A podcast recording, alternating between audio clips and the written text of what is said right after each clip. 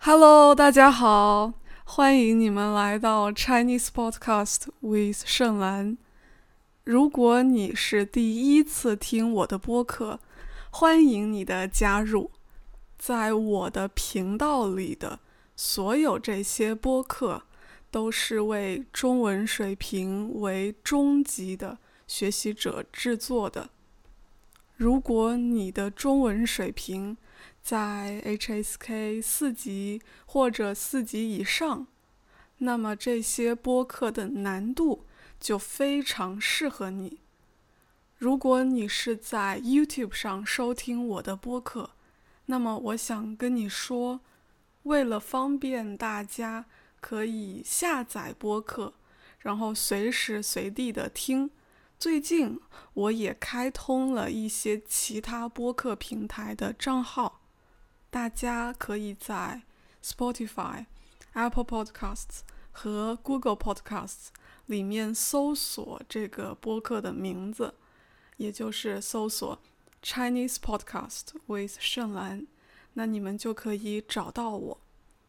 那如果你是从这些播客平台找到我的播客节目的话，也欢迎你关注我的 YouTube 频道，因为那里会有更多的学习中文的播客和视频等等。另外呢，每一期播客的文字稿。你们都可以在我的 Patreon 里找到。如果你需要这些播客的文字稿，或者你想在经济上支持我的播客，欢迎你加入我的 Patreon 会员。好的，话不多说，我们赶紧开始今天的播客吧。在正式开始这一期播客的内容之前呢？啊，我想和你们分享一点我对于语言学习的一些想法。我们大家都知道，学习语言的方法真的有很多很多。我相信大家应该在 YouTube 上或者其他的社交媒体上看到过很多的博主分享他们学习语言的方法。分享一些视频啊、文章啊等等。那根据我所看过的那些分享语言学习方法的视频，好，根据我所读过的这样相关的一些文章，啊，我觉得他们大部分都在推荐大家用一种更加自然的、更加有趣的方式学习语言，比如说。我们拿学习中文这件事情来说，那这样一些更加自然、更加有趣的学习方式啊，就包括，比如我们要多看一些中文视频啊，多看一些中文的电影啊、电视剧，然后多开口练习中文啊，多去读一些中文的文章啊，等等等等。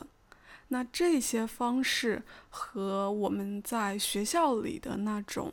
传统的语言学习方式非常不一样啊！过去啊，我们在学校里学习外语的时候，通常是在一个大教室里，有很多的学生，但是只有一个老师。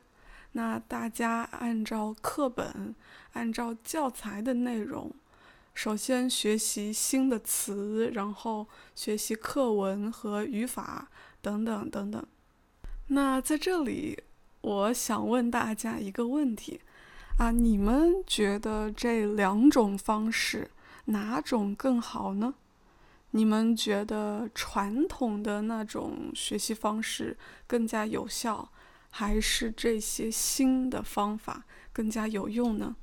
欢迎大家在评论区留下你们的想法。好，那如果要我来回答这个问题，我会说，我觉得两种方法其实没有哪一个更胜一筹。好，在这里我用到了一个成语“更胜一筹”，它的意思就是说比其他东西更好。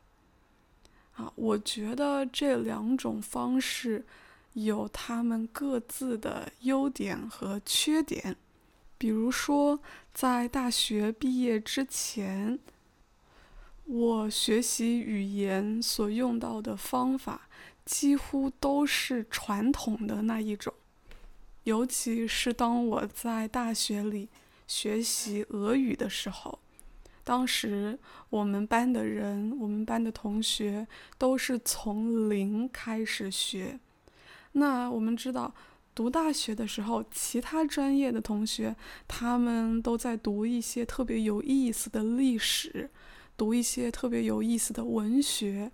好，那我们专业的人呢，就像一个小朋友一样，我们在学习如何用俄语说一些特别简单的东西。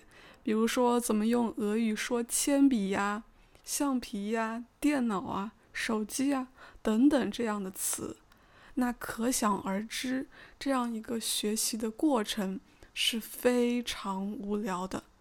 但是我们又必须经历这个过程。不过啊，这样一种枯燥的学习，其实它也有好处。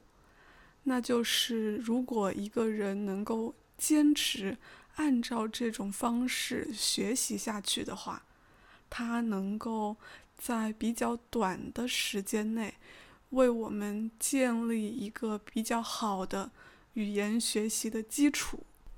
那我们再来看一看那些新的学习方式，我们其实很容易在一开始就看到这些方式的优点。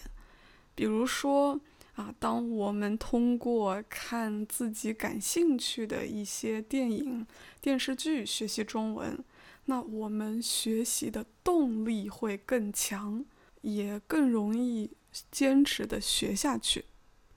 但是啊，这种学习方式其实也有缺点，而且这个缺点常常容易被我们忽视。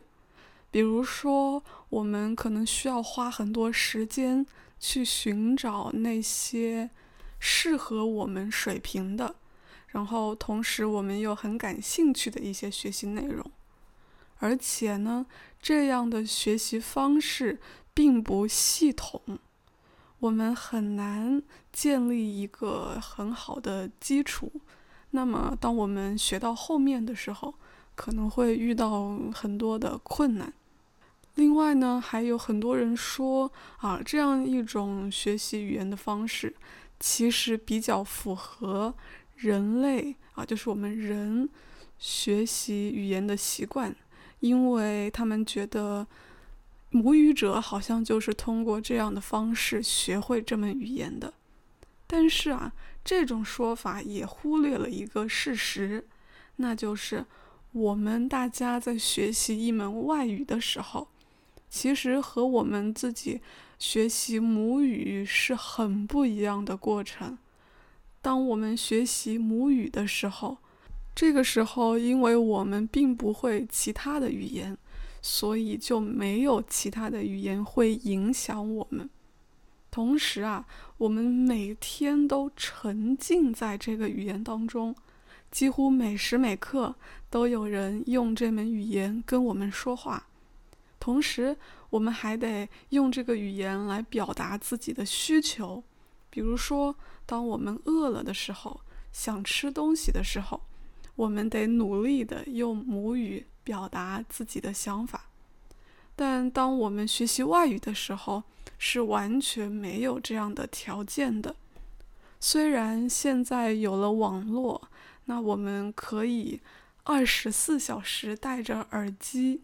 去听一些中文的内容，但是如果，嗯，你一开始并没有学太多的中文，没有通过教材去学习一些中文，那么大部分的内容你根本听不懂，那你怎么坚持继续听下去呢？好，说了这么多呢，其实我最后想要表达的是，我们在学习外语的时候。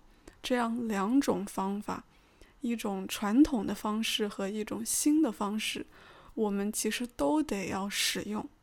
好，刚开始学习一门外语，我们最好用大部分的时间来嗯，用这种传统的方式，也就是通过教材、通过上课的方式，去学习这个语言最基础的一些词汇、一些语法。那之后，我们就可以慢慢的花更多的时间，用这些新的、更有意思的方式去学习了。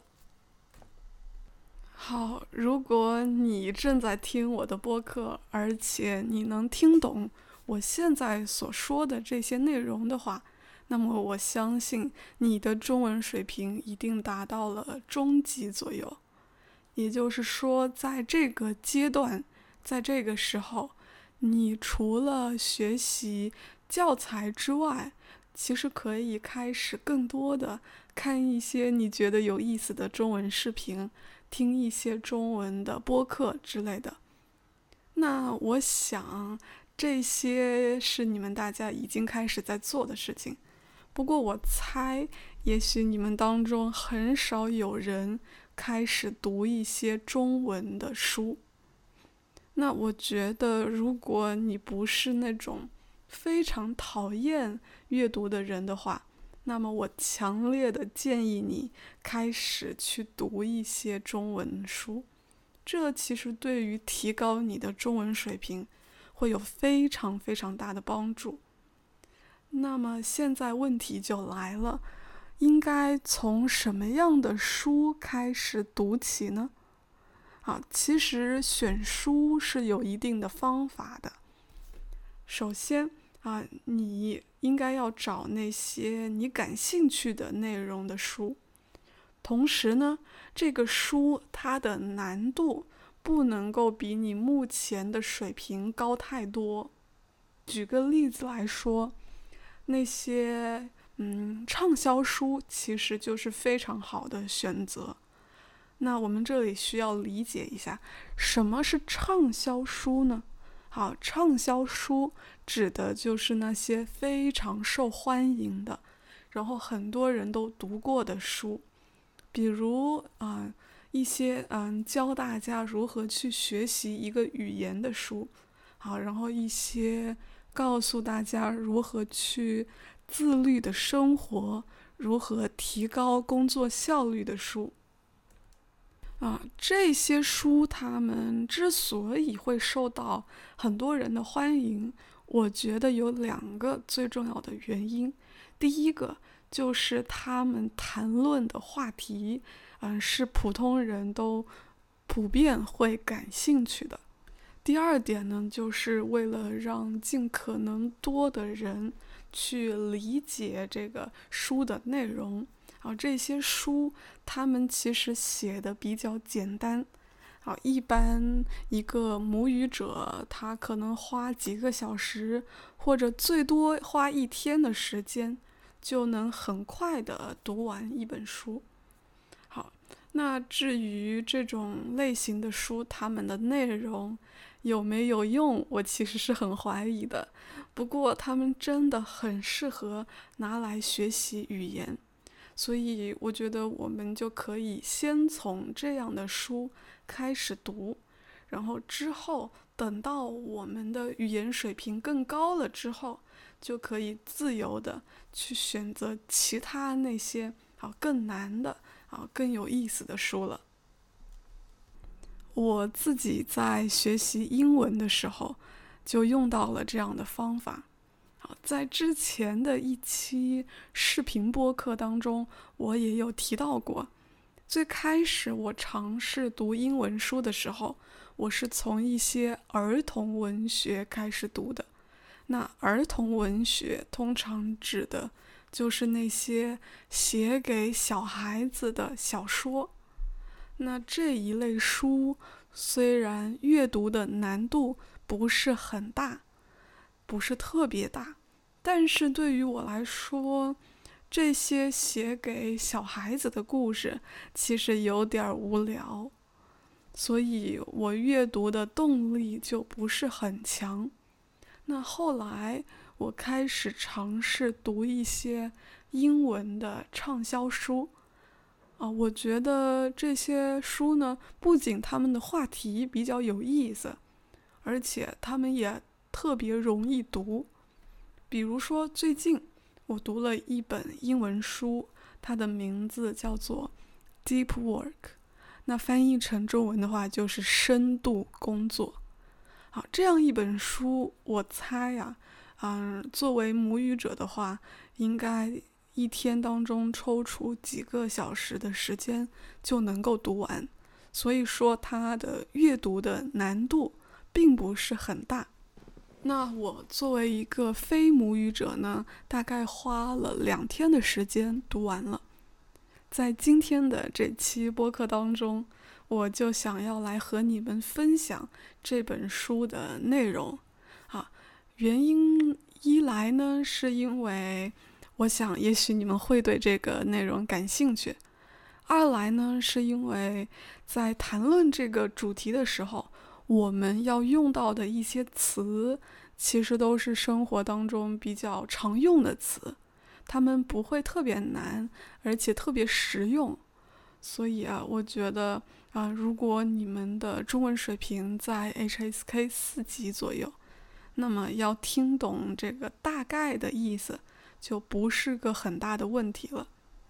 好，另外我在网上也买了这本书的电子版，就是中文版的这个电子书，我把它的链接放在了我的 Patreon 页面里面。如果你们感兴趣的话，可以加入我的 Patreon 会员，然后找到这个链接，下载这本书来读一读。那么接下来我们就一起来看看这本书里有哪些有意思的内容吧。这本书呢，它介绍的是和深度工作有关的内容。啊，整本书的逻辑非常的清楚啊！在这本书开头，作者首先跟我们讲了啊什么是深度工作，接着他继续介绍啊为什么我们需要深度工作，以及啊我们如何能够做到深度工作。那在这期播客当中，我们就按照这个逻辑。一个一个的来看这本书里的有意思的内容。首先，什么是深度工作呢？好，这个概念其实还蛮好理解的。也就是说，它是指我们集中自己的注意力，然后不受干扰的去学习或者工作，在这个过程当中。我们不断的让自己的能力达到一个极限的状态。好，怎么理解最后这一句话呢？什么是让自己的能力达到极限状态呢？我给大家举一个简单的例子，比如说拿听播客这件事情来说。好，如果你集中注意力去听这期播客。啊，也就是以一个最认真的状态去听，那么也许你最多能够听懂的内容是整期播客百分之八十的内容。那么这个百分之八十，啊，其实就是你的啊中文听力的一个极限状态，一个最好的状态。好，那如果这个时候你一边听播客，一边做一些其他的事情，比如说一边做饭啊，一边跑步啊之类的，那么这个时候你的注意力并不是百分之百的放在听播客这件事情上的，所以也许你能够听懂的内容只有百分之五十。那也就是说，这个时候你不是在深度工作，或者说不是在深度的学习。好，所以总的来说，怎么样去判断我们是不是在深度工作呢？要看两个问题。好，第一个问题就是我们在做的这件事情，它是不是有挑战的，是不是有难度的？像是洗碗啊、散步啊，或者发邮件啊、开会啊等等这样的事情，他们大部分时候都是没有什么难度的。好，任何人都可以做。而像另外一些事情，比如说最近比较火的学习编程，对吧？这样的事情对于普通人来说是非常难的。好，所以第一个问题是，啊，这个事情是不是有难度？那我们接着来看第二个问题，啊，就是我们在做这件事情的时候，是不是完全专心的？也就是说，我们是不是全心全意的在做这一件事情，然后心里完全不去想其他的东西？如果我们对于这两个问题的答案是肯定的，啊，也就是说，如果我们做的这件事情是有难度的，同时我们在做这个有难度的事的时候非常认真，注意力非常集中。那么我们就可以说，这是在一种深度的工作的状态。那么我们为什么需要深度工作呢？我觉得这个问题并不需要花很多的时间去回答，因为作为一个现代人，啊，在我们的生活当中有太多东西去干扰我们学习。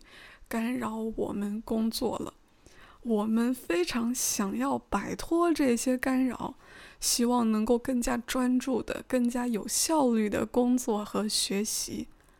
所以说，我觉得需要深度工作这件事情，应该是我们大家为数不多的啊共识之一。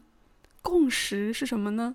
啊，它就指的是我们大家都同意、都认可的一个观点啊。所以就是说，我们大家应该都同意，我们需要进行深度的工作。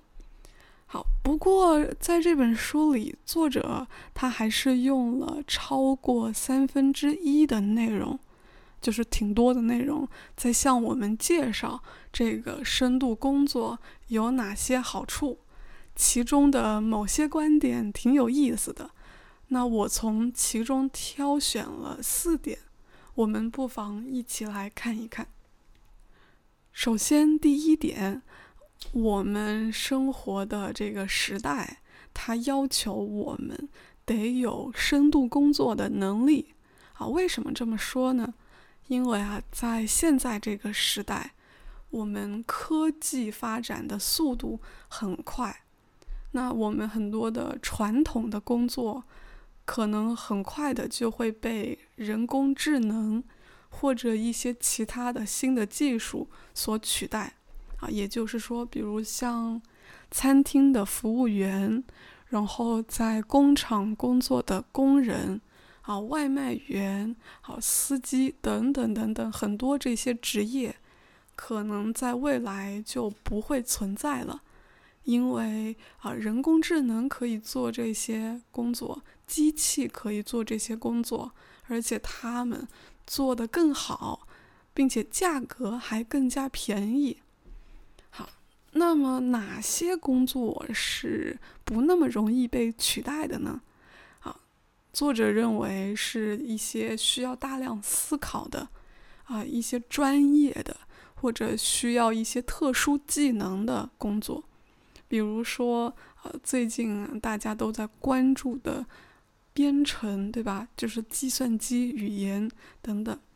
那我就是有这么一个印象，好像身边的很多人都想要开始学习编程啊。大家好像觉得，为了在未来不失去自己的工作，那么学习编程啊，掌握这样一个编程的能力是非常有必要的。而学习像编程这一类的技能，它需要我们非常专注的去学习，也就是需要我们深度学习、深度工作。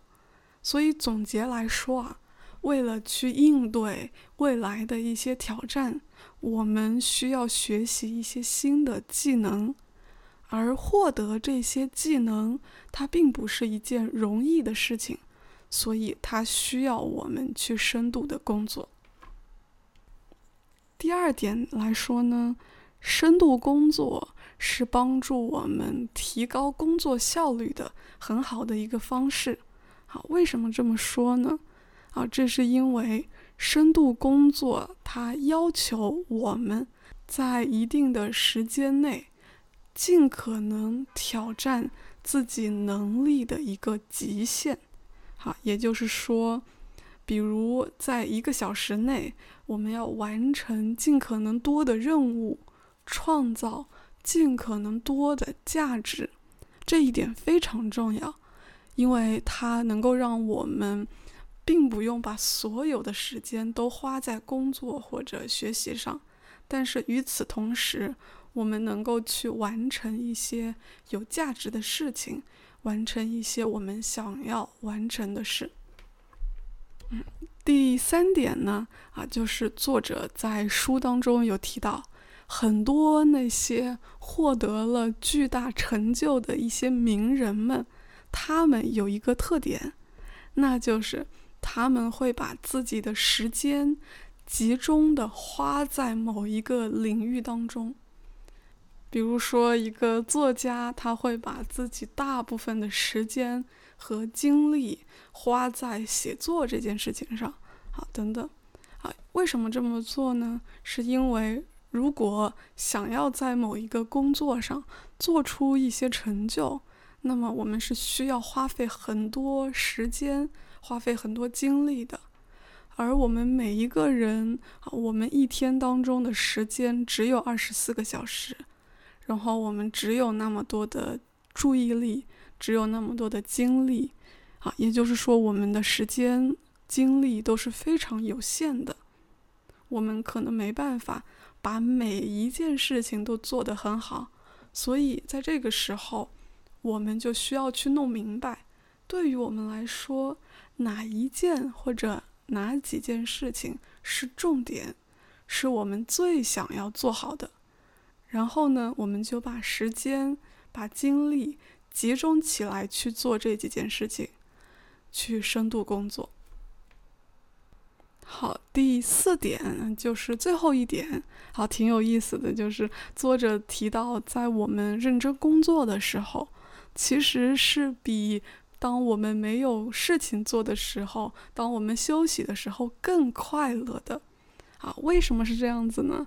啊，这个地方我们要提到另外一个概念，好，这个概念叫做心流。好，心流它指的。就是当我们在非常专注、非常认真的做一件事情的时候，我们能够感受到那种内心非常平静、非常充实的一个感觉。比如说，当我们很认真的投入到工作当中，我们的全部注意力、全部的精力都花在思考这样一件事情上。也就是，比如说，如何解决在工作当中遇到的一个问题，那这个时候我们可能完全不会在意周围环境的变化，甚至到了吃饭的时间，我们可能也不觉得饿。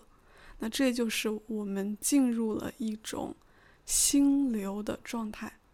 在中文当中，其实有一个非常好的成语啊，这个成语叫做。废寝忘食啊，它就是用来形容这种状态的。它是指一个人非常认真的、非常投入的去做一件事情，以至于他忘记了要吃饭、要睡觉。那工作的时候，它除了能够让我们进入这种心流的状态之外呢，还有一个特点，那就是它通常。是比较规律的，比较有秩序的，啊，也就是说，我们每天在同样的时间开始工作，那我们要完成的内容，要去做的任务啊，所有这些东西都非常清楚。而与之相反呢，啊，我们在休息的时候，可能需要花费更多的时间去考虑自己做什么才能开心。啊所以啊，我们在工作的时候可能是更加快乐的。好，这是作者的一个观点。那么听到这里呢，相信大家都已经了解了什么是深度工作，以及深度工作的好处有哪些啊？我们为什么要深度工作？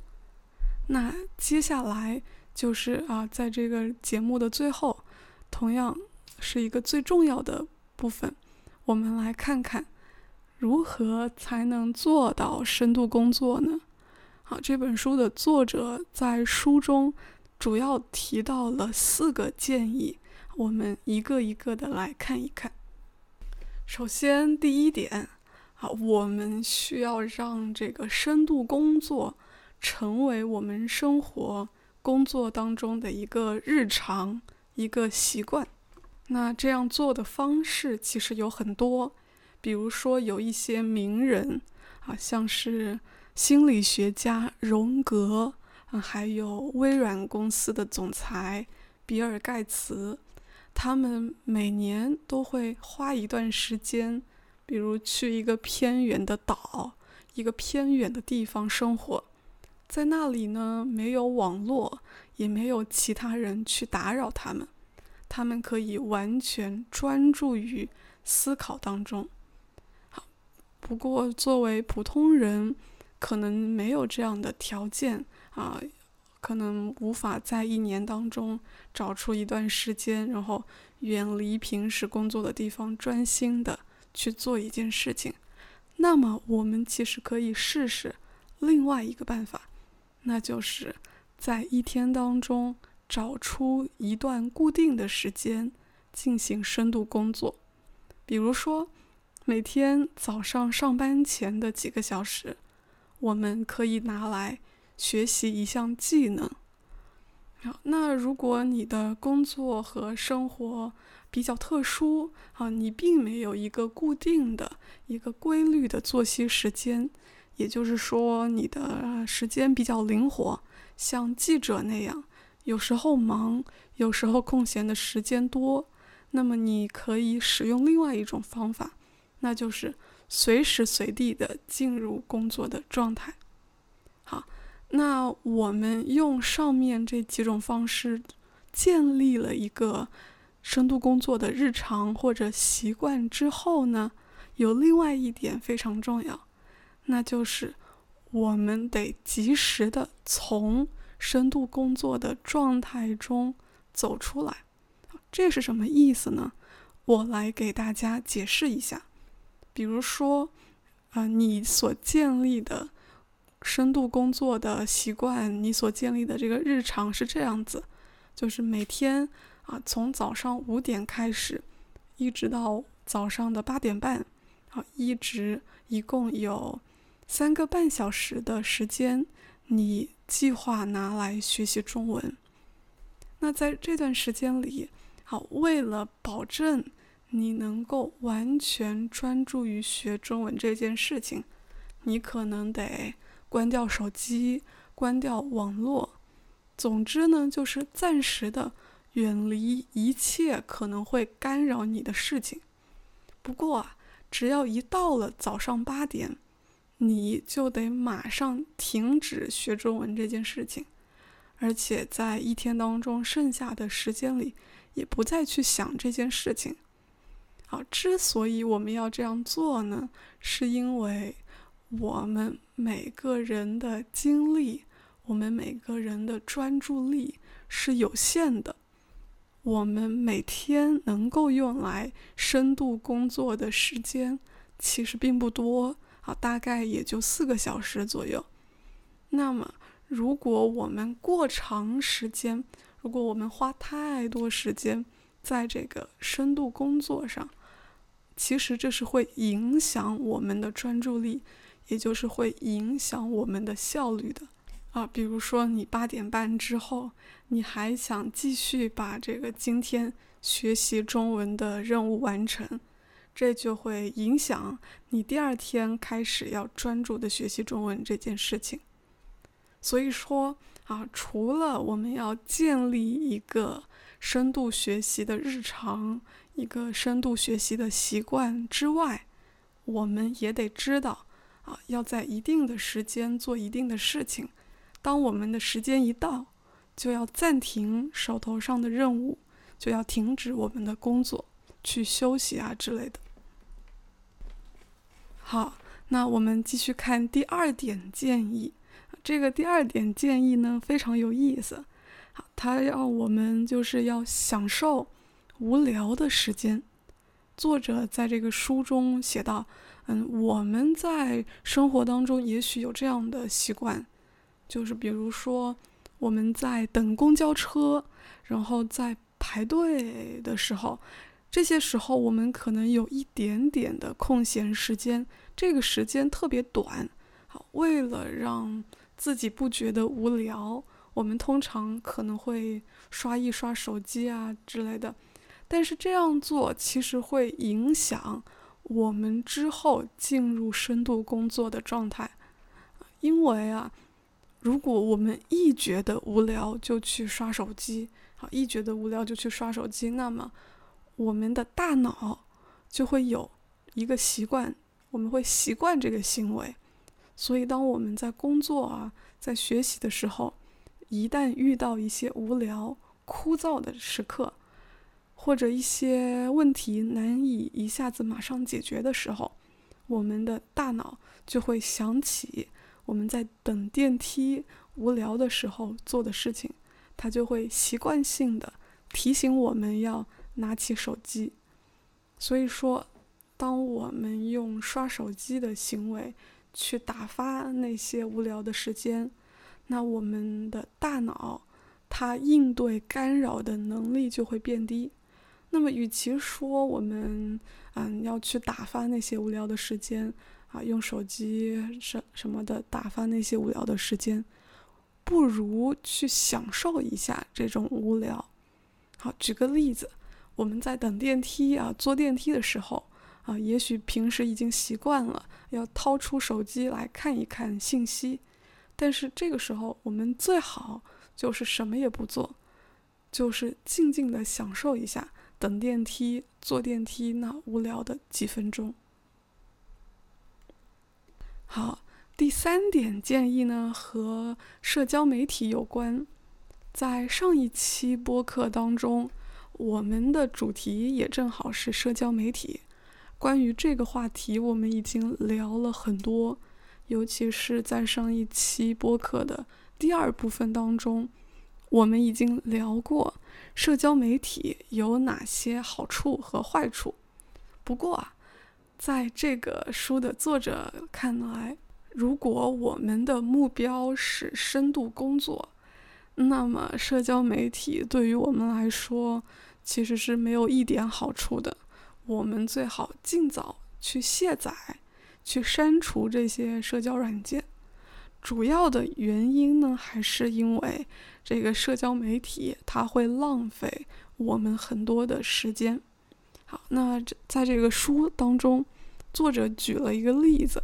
好，比如说有一个不太有名的作家，好，他为了去宣传、去推广自己的作品，也就是为了让更多的人知道他的作品，啊，同时为了获得更多的读者，啊，那他可能每天坚持在这个社交媒体上。发好几个帖子，好啊，这件事情呢，在作者看来啊是非常浪费时间的啊。他觉得，就就算这个作家他每天坚持去更新这个帖子，好，就算他确实通过社交媒体积累了不少读者，但是他觉得这样做的效率其实是非常低的。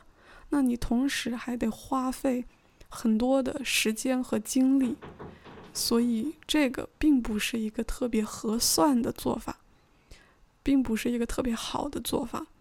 那从这个例子当中，我们应该可以看出来，嗯，社交媒体当然不是说没有任何的优点，但是当我们在考虑是否应该在它上面。是否应该在社交媒体上花时间的时候，我们更应该综合的去考虑它的优点和缺点。啊，就是要看看这个优点啊，这些缺点对于我们要实现的目标有怎样的影响，就是看啊从整体上来说，这个是能够帮助我们实现我们的目标呢，还是其实它更多的只是浪费了我们更多的时间和精力？那么，如果我们得出了结论啊，如果我们觉得社交媒体好像对我们负面的影响更大一点儿，这个时候我们应该怎么样做呢？我想，大家应该在网上看到过不少这样的一些挑战，啊，就是一些博主他可能会在二十一天或者一个月的时间里。让自己完全不使用任何的社交媒体，那在这一段时间里，他们可能会觉得生活的非常充实。比如说，他们有更多的时间可以和家人在一起，去做一些之前没有做的事情，之前没有时间做的事情。但是啊，当这个二十一天或者一个月的时间过去之后，他们的生活可能就回到了原来的状态，并没有任何的改变，因为其实对于他们来说，完全不使用社交媒体这是不太可能的，这是不太现实的事情。那么我们怎么样才能够更加成功的将这个社交媒体对我们的负面影响减少到最小呢？也就是说，我们怎么样做能够让我们尽量少的去受到社交媒体的干扰呢？作者给出的建议有两个。首先，我们可以试一试完全不用任何的社交媒体软件。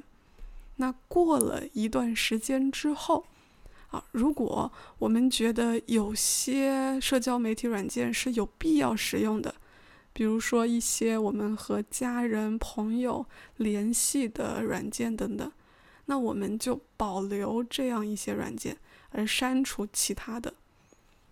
这样呢，就能够减少我们花在社交媒体上的时间。好，其次啊，我们应该用更加有意义的事情来填满，来代替啊，原来。我们在社交媒体上的时间，举个例子，假如说以前你每天会花三个小时在社交媒体上，那么为了戒掉社交媒体，你可以想一想，这三个小时除了坐在沙发上刷手机之外，你还可以做一些什么样的事情呢？比如，也许你一直想学一门外语，但是之前你总是觉得自己没时间，所以你没有开始学。好，那现在你就可以把这三个小时，比如花两个小时在这个学外语上，或者你可以开始一项其他的爱好，比如弹吉他什么的。好，现在我们来看最后的一个建议。他就是说，我们在建立了一个深度工作的习惯之后呢，我们需要规划好，在这一段我们用来深度工作的时间内，啊，我们要做些什么？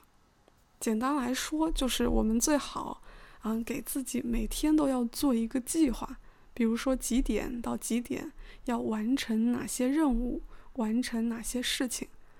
可能一开始我们做这样的计划的时候啊，会遇到一些问题，比如说啊，那我今天就计划早上十点到十二点要把这期播客剩下的内容写完，但是到了十二点以后啊，我还没完成啊，因为我对自己的效率其实并不了解啊，我以为自己两个小时能完成，但其实我需要三个小时。